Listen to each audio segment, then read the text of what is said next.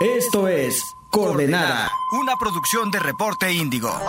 ¿Qué tal amigos de Reporte Índigo? ¿Cómo están? Espero que se encuentren muy bien y bienvenidos a una nueva edición de Coordenada, el podcast dedicado a las noticias internacionales. Como siempre se encuentra su servidor Cristian Maxice y me encuentro con mi colaboradora Mafer Muñoz. ¿Cómo estás Mafer? Muy bien, muchas gracias Cristian, qué gusto saludarte de nueva cuenta. Y bueno, el, día de hoy les vamos, vamos a, continuar un poco con, lo que hemos estado hablando de, de Rusia, ya que el presidente de Rusia, Vladimir Putin, cumplió 70 años justo el pasado viernes 7 de octubre. Así es, cumplió 70 años y bueno, sabemos que Vladimir Putin, pues em, no sabemos si de qué manera lo, celebró este cumpleaños, pero eh, desde el exterior sabemos que está en una situación nada, nada fácil para, para él como presidente de Rusia, porque bueno, sabemos que desde que em, las eh, soldados rusos ingresaron al lado este de Ucrania, pues han sido muchos conflictos, ha sido un personaje muy relevante a nivel mundial, eh, sobre todo, pues bueno, los señalamientos que ha hecho la comunidad eh, internacional, específicamente de Occidente, en contra de esta figura y bueno, se ha vuelto mucho, muy polémica. Entonces, bueno, vamos a hablar un poco de, de este presidente en el marco de sus 70 años. Así es. Y bueno, antes que nada, para entender la, la figura de Putin es importante también entender su, su trayectoria a lo largo del gobierno, que también sabemos que, que bueno, él, él, crece cuando todavía es la Unión Soviética. Y efectivamente también él, él, él es miembro de la KGB y también cuando, justo cuando la Unión Soviética cae, le toca todo este cambio drástico que que bueno, para Rusia fue muy malo, los años 90 para Rusia hubo una crisis económica bastante fuerte y él logró resolver esta, en, gran parte logró resolver esta crisis para llevar a Rusia en ese momento a, no tener deuda externa, lo cual es algo pues, bastante llamativo ya que la mayoría de los países sí tienen una deuda externa bastante grande, incluyendo potencias como Estados Unidos, Alemania, Japón, entre otras. Y entonces esto genera un, una división justo en, Rusia hacia, hacia, la figura de Putin, ya que la gente mayor sí lo quiere y por otra parte tenemos la gente más joven que no está del todo de acuerdo con sus políticas. Claro, sí, pero fíjate que yo creo que es em, algo importante remarcar y que es eh, de algún modo positivo para Vladimir Putin, es que, bueno, sabemos que em, es elegido presidente desde el, en marzo del 2000 eh, y bueno, hubo ahí un, break en el que fue primer ministro en 2008, vuelve a, a liderar el país como presidente en 2012, pero bueno, en estos casi 22 años de gobierno, algo positivo de él es que eh, Rusia ha ido eh, incrementando, como mencionas, a nivel político, ha ido, em, pues, pues se ha convertido y yo creo que es calificado como uno de los países más poderosos, em, de, haciendo que sea uno de los eh, países que podrían ser o son uno de los de las competencias más grandes para Estados Unidos eh, y para China. Eh, yo creo que más para Estados Unidos que para China, pero eh, eso, su impulso hace que, que sea un jugador muy fuerte a nivel geopolítico. yo creo que mucho tiene que ver justamente con el gobierno de Vladimir Putin.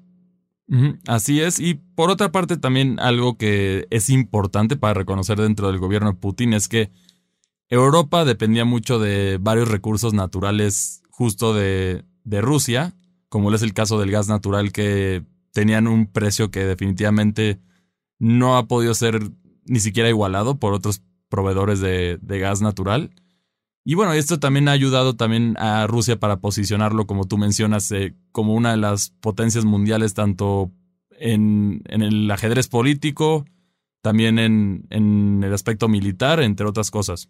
Claro, sí, es, em, yo creo que a partir de esta, de esta guerra, o de esta invasión fueron muchos uh, puntos negativos para, para, para Rusia, como lo mencionaba, estaba en un punto eh, yo creo que primordial para Rusia porque como mencionó, empieza a competir geopolíticamente con los líderes mundiales que son China, Estados Unidos.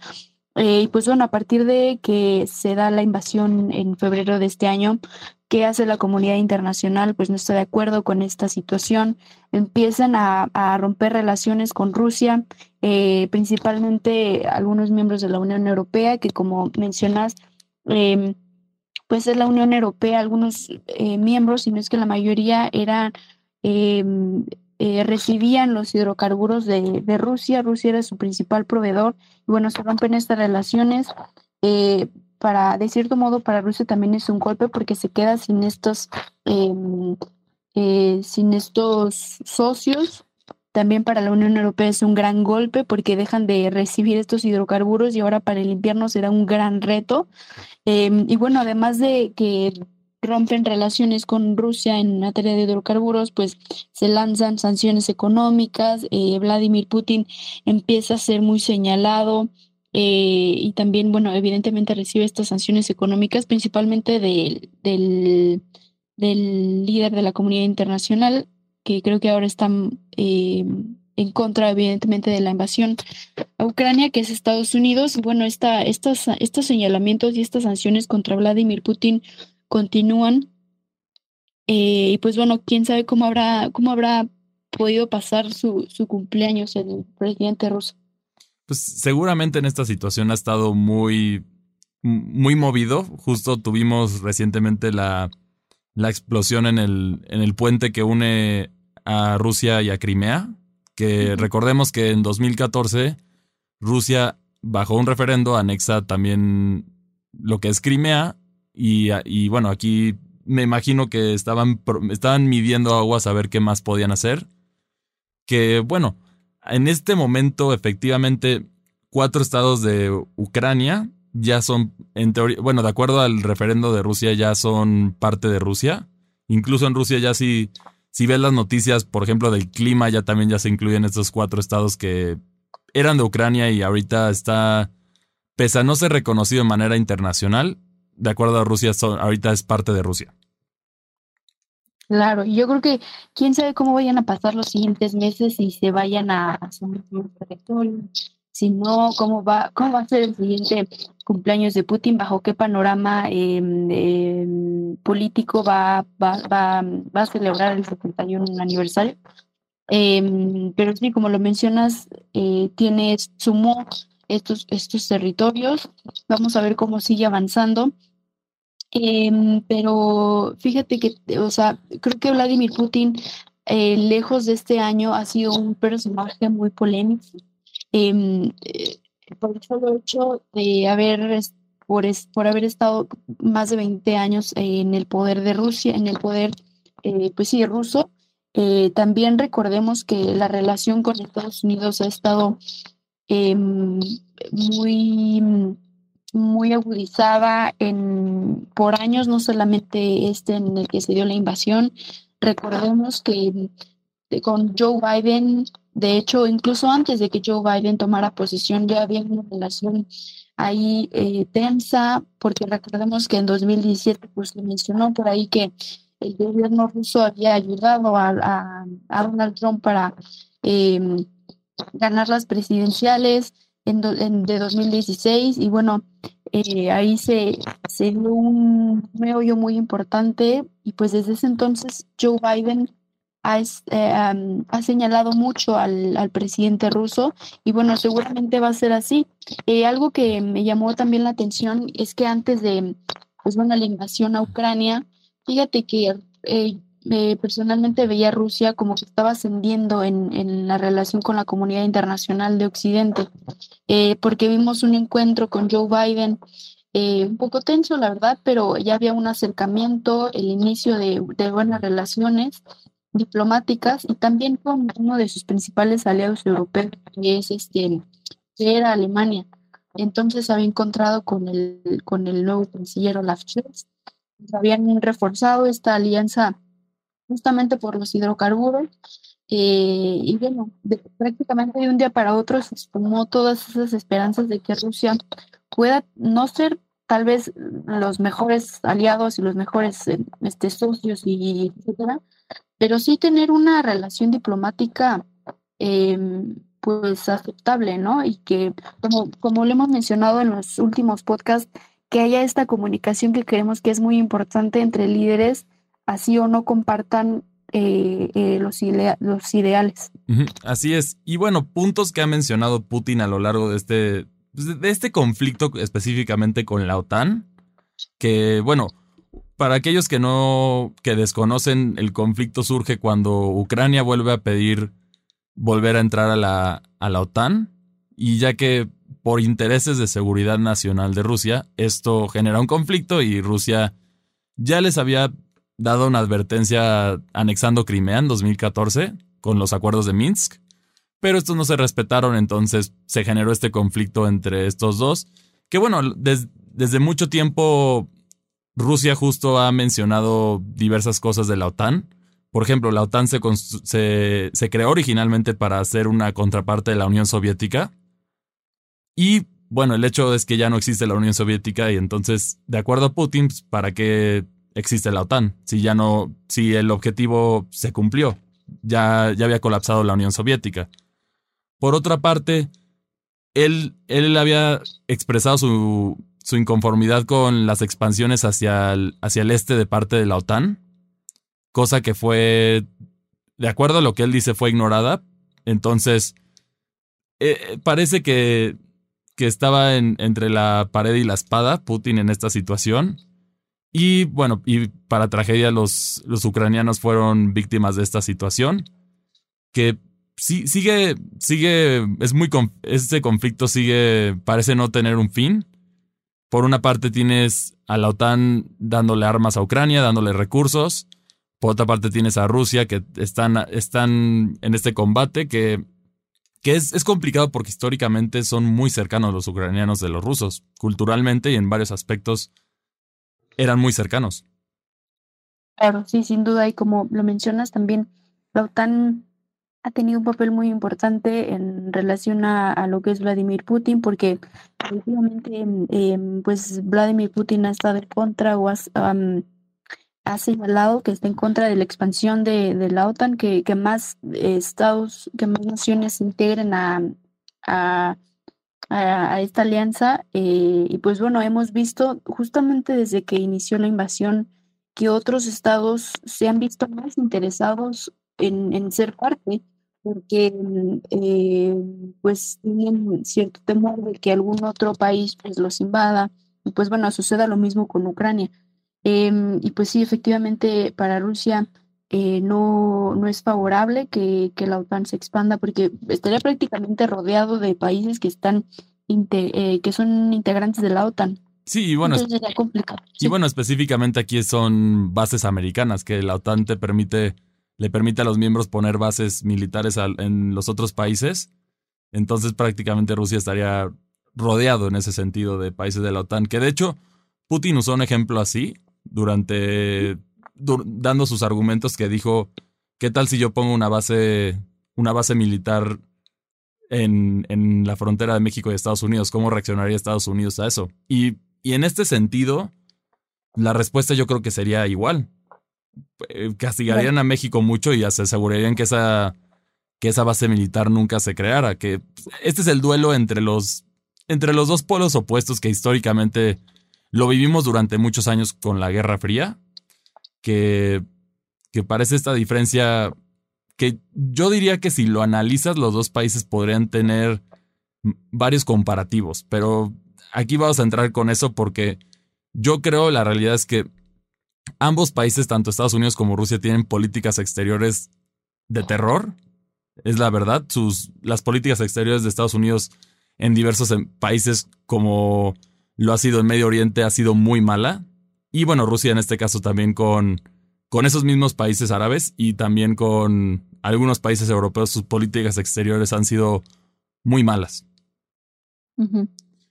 Claro, sí, sería, em, yo creo que es importante y creo que no em, sucede muy poco que cuando hay un conflicto, eh, a ver, no, no es que Estados Unidos se ponga en los pies, en los zapatos de Rusia ni, ni viceversa, o o sea, es, es, lamentablemente vemos muy poco este intento de conciliación, este, este intento de mm, conversación eh, y ojalá se, se, diera más, pero em, pues sí, o sea, tenemos actualmente tenemos a un presidente de Rusia no solamente que está em, preocupado por cómo va el manejo de la OTAN, por cómo va su crecimiento, por qué países se integran o no a la, OTAN.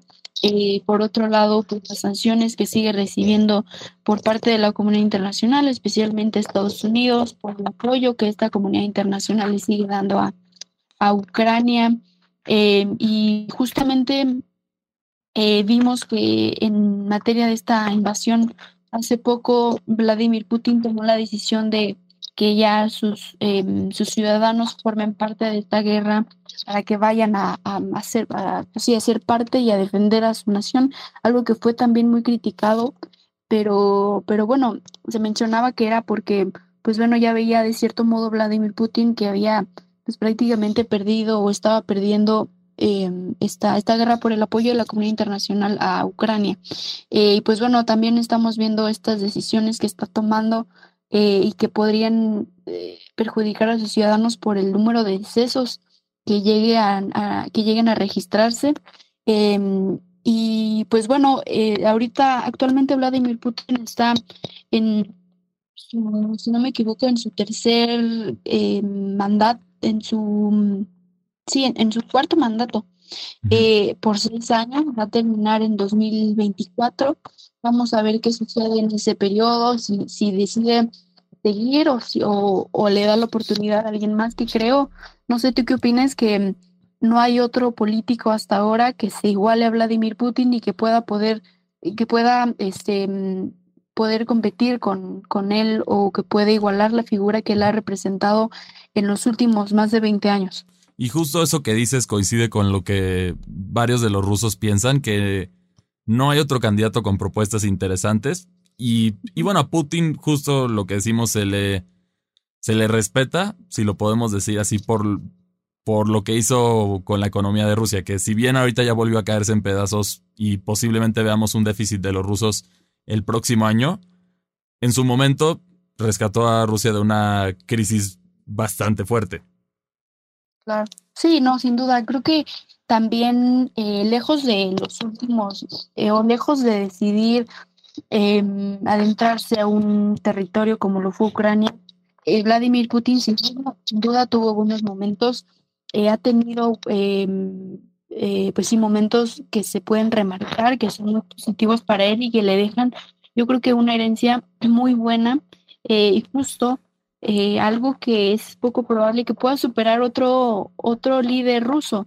Eh, seguramente Vladimir, Vladimir Putin podría estar em, ahí todavía eh, relacionado con la política de Rusia. No sabemos cómo vaya a concluir este, su gobierno, cuándo vaya a concluir su gobierno, si es que se da en 2024, como lo mencionaba, cuando se terminen sus seis años. Em, o, qué, o qué sucederá con si se forma alguna oposición muy fuerte en Rusia. Em, o bueno, yo creo que todo dependerá de las decisiones, evidentemente, del presidente ruso a partir de ahora. Em, y pues bueno, ya veremos lo que, lo que va sucediendo. Sí, y por otra parte, no sé si se enteraron, pero también hubo otra persona importante que no está involucrada en la política, pero sí es bastante famoso, que también dio su opinión de una posible solución al, al conflicto de, de, Rusia y Ucrania, que sabemos que este conflicto no es, no es probable, pero también tiene potencial para, para terminar en, un, en una guerra nuclear, que es lo que todos yo creo que no queremos. Y bueno, aquí Elon Musk, el, el, el, dueño de Tesla, mencionó que mencionó diversas soluciones para, para el conflicto de Rusia que si bien fueron bienvenidas por el Kremlin, a Ucrania no le gustó mucho que digamos, pero bueno, él lo que menciona es que se vuelvan a hacer las, las, elecciones de, de, los estados anexados bajo la supervisión de la ONU. Y bueno, si, si, si, si vota la gente que, que se queden, se va a respetar eso, y si vota que no se vuelvan parte de Rusia, Rusia se tiene que ir. Y por otra parte, también menciona que, que Crimea que pertenecía a Rusia desde 1783 debería de permanecer como, como Rusia. Esto es lo que dice. Y bueno, y por último, que Ucrania permanezca neutral, es decir, que no se una a la OTAN.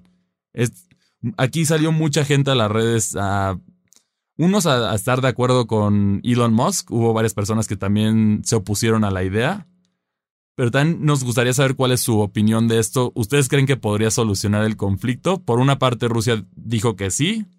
Yo creo que la solución es que de plano la OTAN y Rusia se pongan a hablar, que ya finalmente haya este diálogo y que también escuchen a, a Rusia porque esto no puede seguir. ya estamos en 2023, estos conflictos no pueden seguir, no pueden seguir para los años, siguen avanzando y parece que nosotros como humanidad nos quedamos atrás y seguimos con este, con estas ganas de conflictos.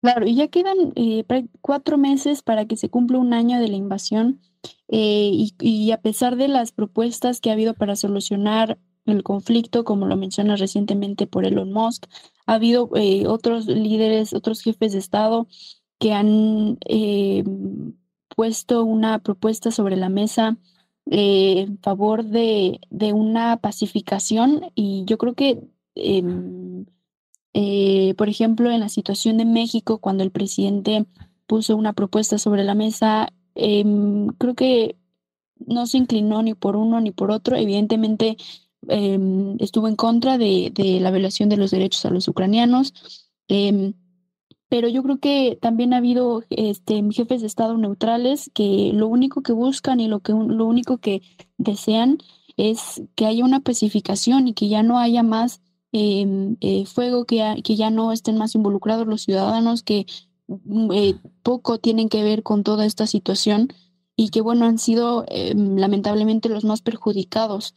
Em, ya veremos cuál es la, cuál sigue siendo la postura de Vladimir Putin, eh, cómo, cómo sigue desarrollándose esta guerra y cómo siguen desarrollándose también las sanciones que hay contra él eh, y, también cómo va manejando él, no solamente lejos de, de la guerra, también la, la, situación en la que se encuentra Rusia, como lo mencionabas, con una situación económica complicada, creo que como el resto de la comunidad internacional por la pandemia, por, por la guerra, eh, y pues bueno, también tiene que velar por sus propios ciudadanos, ¿no?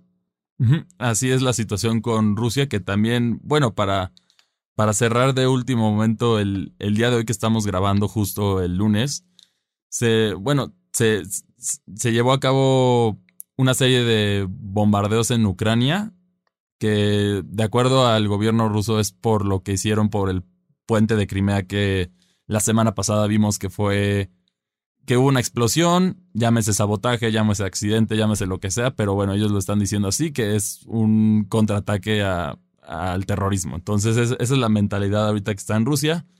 Habrá que ver, esperemos que los civiles estén seguros de ambas partes y también que se abra el diálogo. Eso es lo más importante. Yo sigo, sigo empujando el diálogo, que sí se tienen, tienen que estar dispuestos a hablar los dos lados, porque si no, pues al final va a haber pérdidas humanas todavía más pérdidas humanas.